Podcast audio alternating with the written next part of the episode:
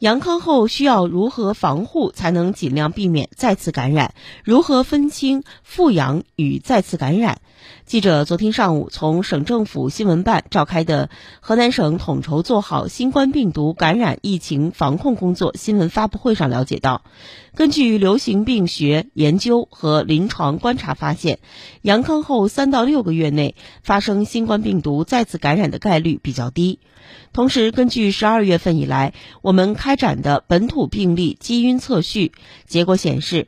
BA. 点五点二分支占百分之九十四点五，BF. 点七分支占百分之四点四，BA. 点五点二点二零分支占百分之一点一。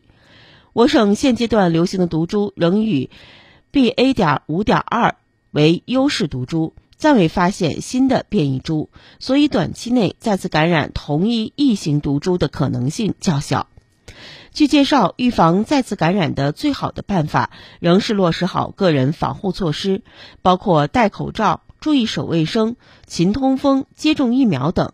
特别是老年人和儿童康复后，尽量减少聚集，保证良好的生活习惯，合理膳食，加强营养。阳康六个月后，积极接种新冠疫苗，以强化免疫屏障等，这些都可以降低再次感染的风险。如何区分复阳与再次感染？省疾控中心控制中中心主任郝一斌表示，复阳一般发生在转阴后两到三周内，患者通常无明显的临床症状，主要是体内残留的病毒核酸片段检测出阳性，一般没有传染性。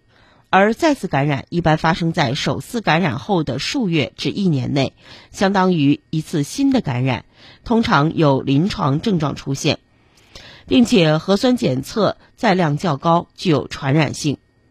复阳患者无需治疗，注意休息，合理膳食和营养即可。而再次感染的患者，如出现症状等，需要再次进行规范治疗，并严格做好个人防护和自我隔离，注意对家人、同事的保护，降低疫情传播风险。